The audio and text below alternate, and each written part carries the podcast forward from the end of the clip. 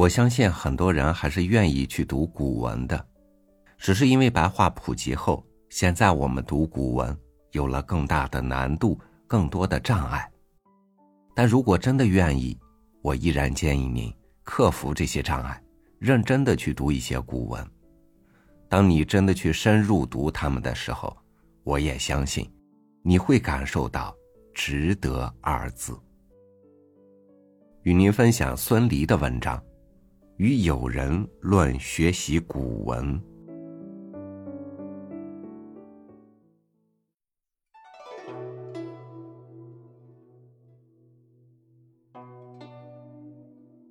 曾问我学习古代文字的经验，实在惭愧，我在这方面的根底很薄，不能冒充高深。我上小学的时候是一九一九年，已经是国民小学。在农村，小学校的设备虽然很简陋，不过是借一家闲院、两间泥房做教室，复式教学。一个先生教四班学生。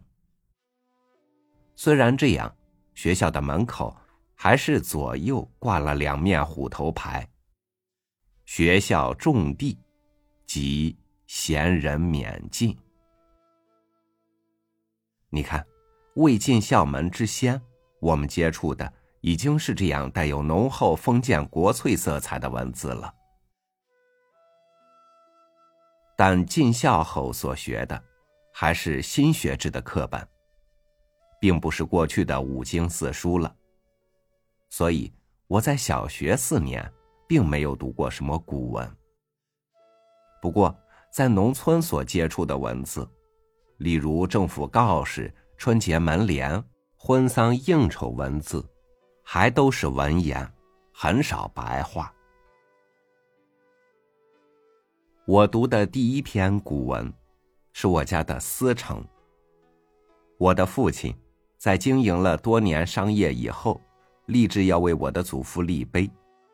他求人，一位前清进士撰写了一篇碑文，并把这篇碑文交给小学的先生，要他教我读，以备在立碑的仪式上叫我在碑前朗诵。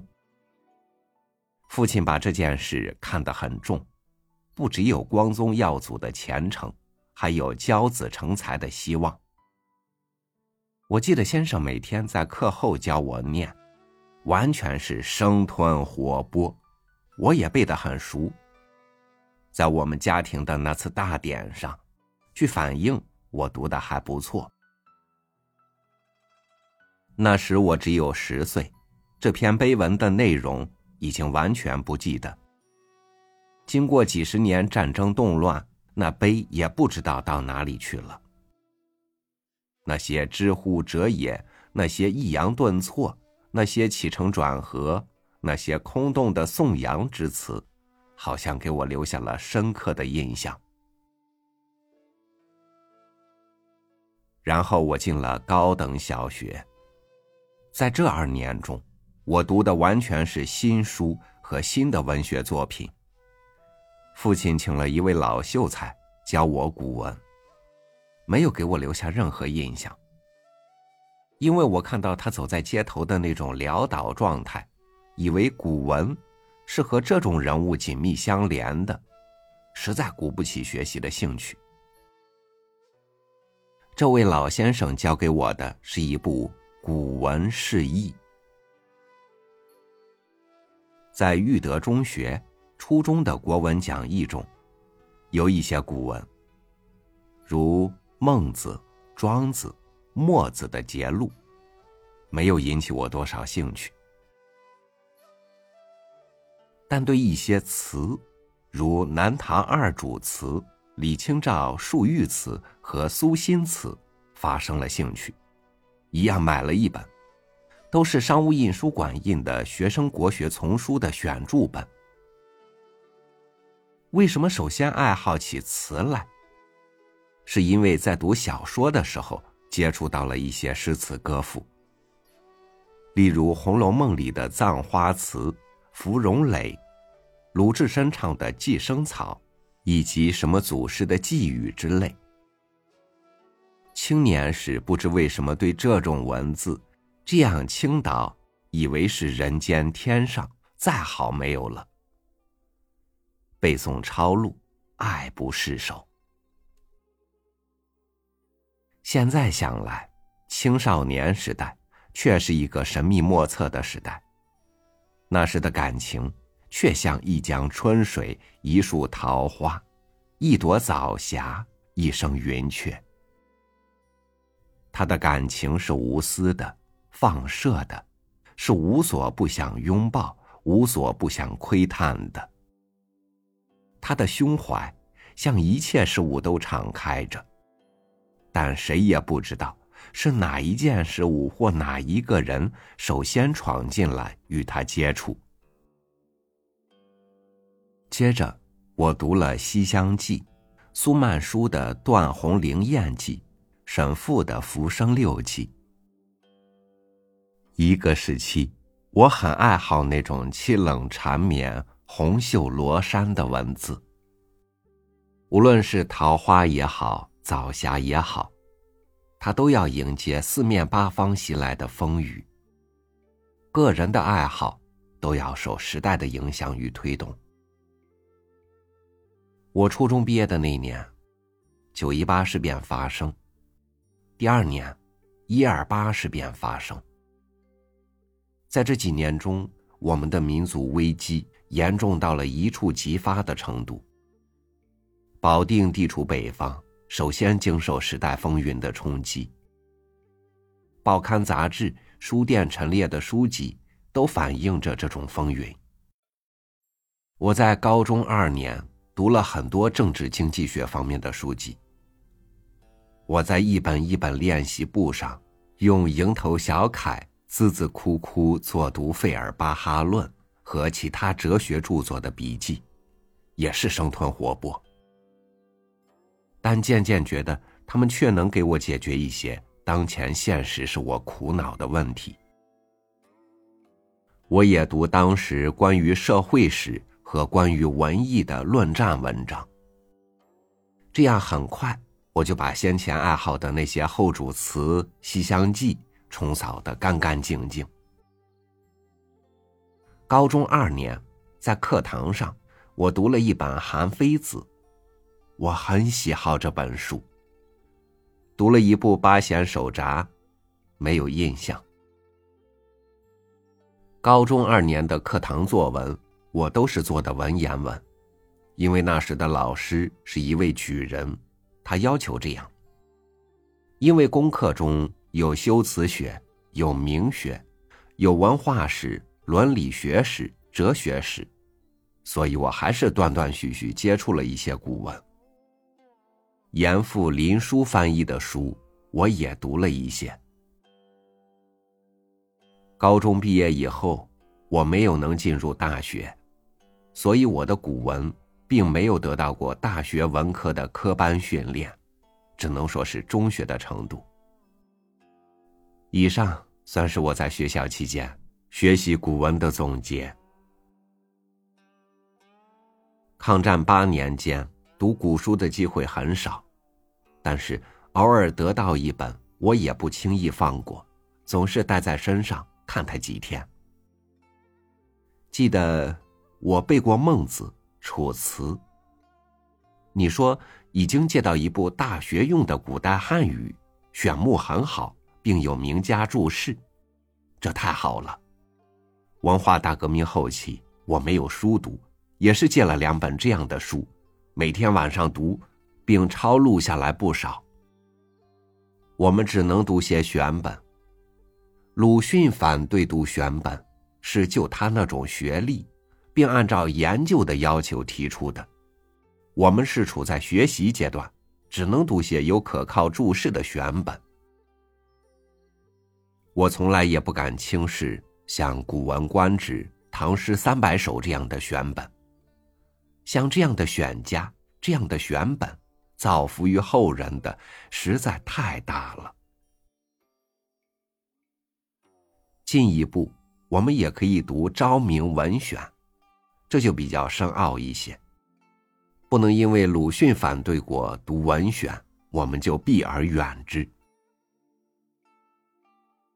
土地改革期间，我在小区工作，负责管理各村抄送来的图集，其中有一部胡克文选的石印本，我非常爱好，但是不敢拿，在书堆旁边读了不少日子。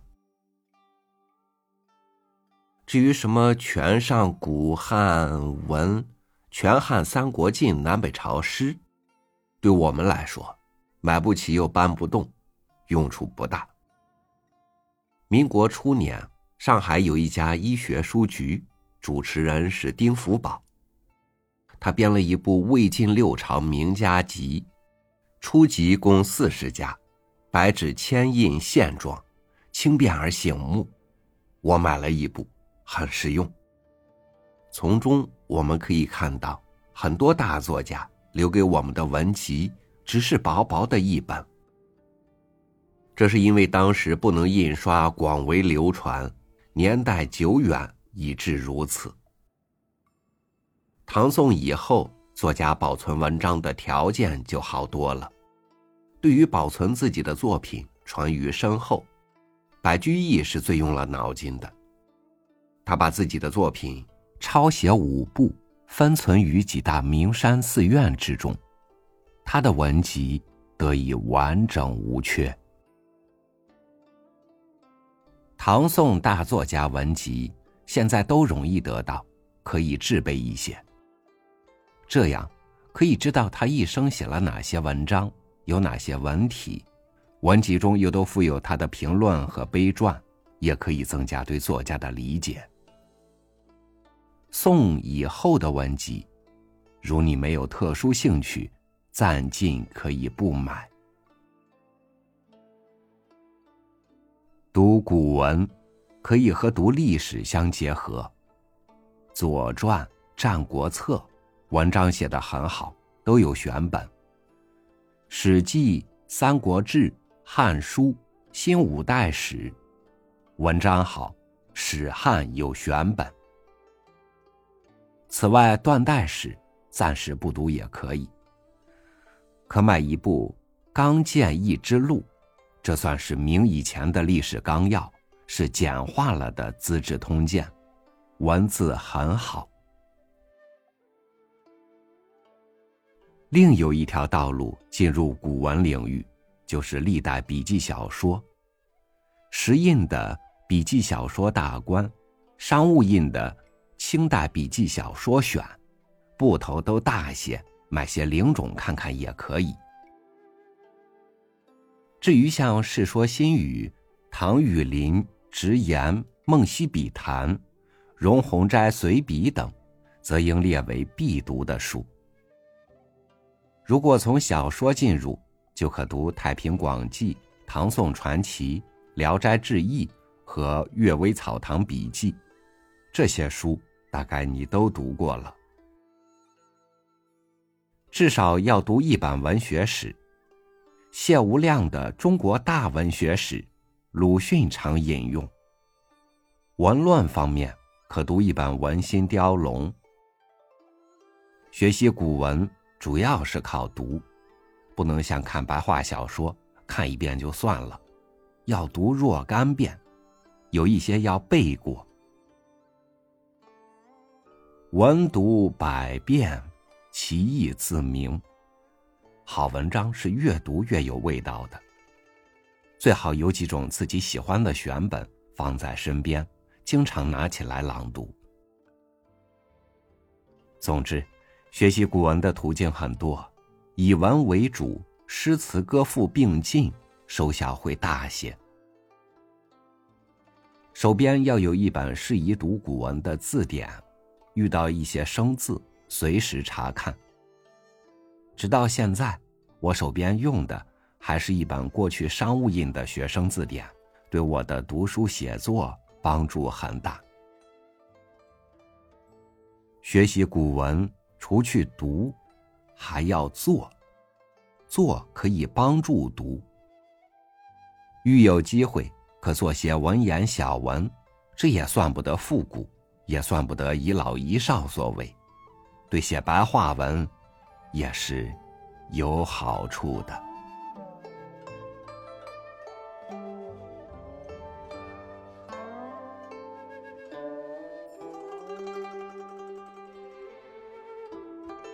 除了内容和表达方式以外，古文往往还深蕴音乐之美。如果一时不解其意，不要放弃，你依然可以读，大声的朗读。或许就在那些久远的字音在你耳边一遍遍回响的时候，你豁然感受到古人告诉你的，他深深凝练于这些文字当中的情感和智慧。感谢您收听我的分享，我是朝雨，每天和您一起读书，明天见。